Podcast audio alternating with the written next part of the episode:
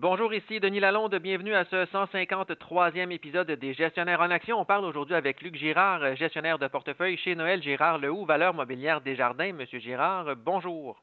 Bonjour, Monsieur Lalonde. La Banque du Canada a annoncé cette semaine une hausse d'un quart de point de son taux directeur à 4,5% mais a signalé une pause dans ces hausses de taux. Quel est l'impact de cette décision là, pour les marchés boursiers à moyen terme? Il est certain que les investisseurs voient quelque chose de positif dans cette pause, mais ils comprennent que rien n'est encore gagné. Une pause ne signifie en rien que la hausse des taux est complètement terminée. Tous les intervenants de marché comprennent que cette toute dernière hausse, ainsi que les hausses passées, vont continuer à avoir un impact sur l'économie et aussi sur la rentabilité des entreprises. D'ailleurs, la plupart des économistes anticipent une courte récession qui entraînera les bénéfices des sociétés à la baisse. Alors, il est donc probable qu'à très court terme, les marchés vont continuer à être volatiles. Mais est-ce que la Banque du Canada a raison de dire qu'elle veut attendre que les huit hausses annoncées depuis mars 2022 produisent leurs pleins effets?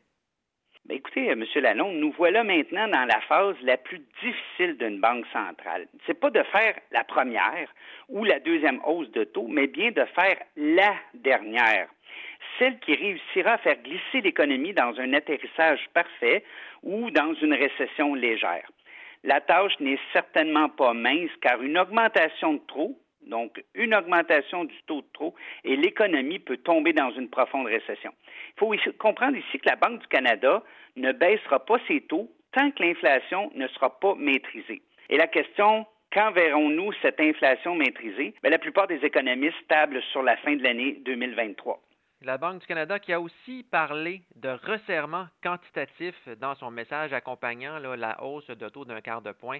Qu'est-ce que ça veut dire exactement, ça, un resserrement quantitatif? Le resserrement quantitatif, ça consiste à réduire la taille du bilan de la Banque du Canada. Il faut se rappeler que cette même Banque du Canada avait utilisé l'assouplissement, donc le contraire de ce qu'on voit actuellement, l'assouplissement quantitatif dans une période plus difficile en achetant massivement des actifs financiers. Cette politique monétaire a permis à la Banque du Canada d'injecter des liquidités dans l'économie pour relancer celle-ci et faire remonter l'inflation.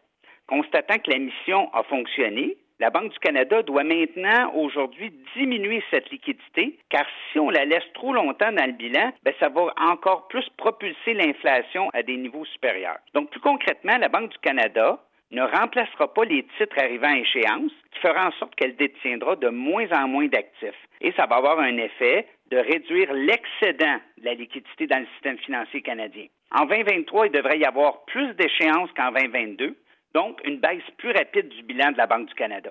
Donc, si je comprends bien, autrement dit, c'est que la Banque du Canada va cesser de racheter des obligations gouvernementales, entre autres, pour resserrer l'offre cette année. Ah, c'est tout à fait ça.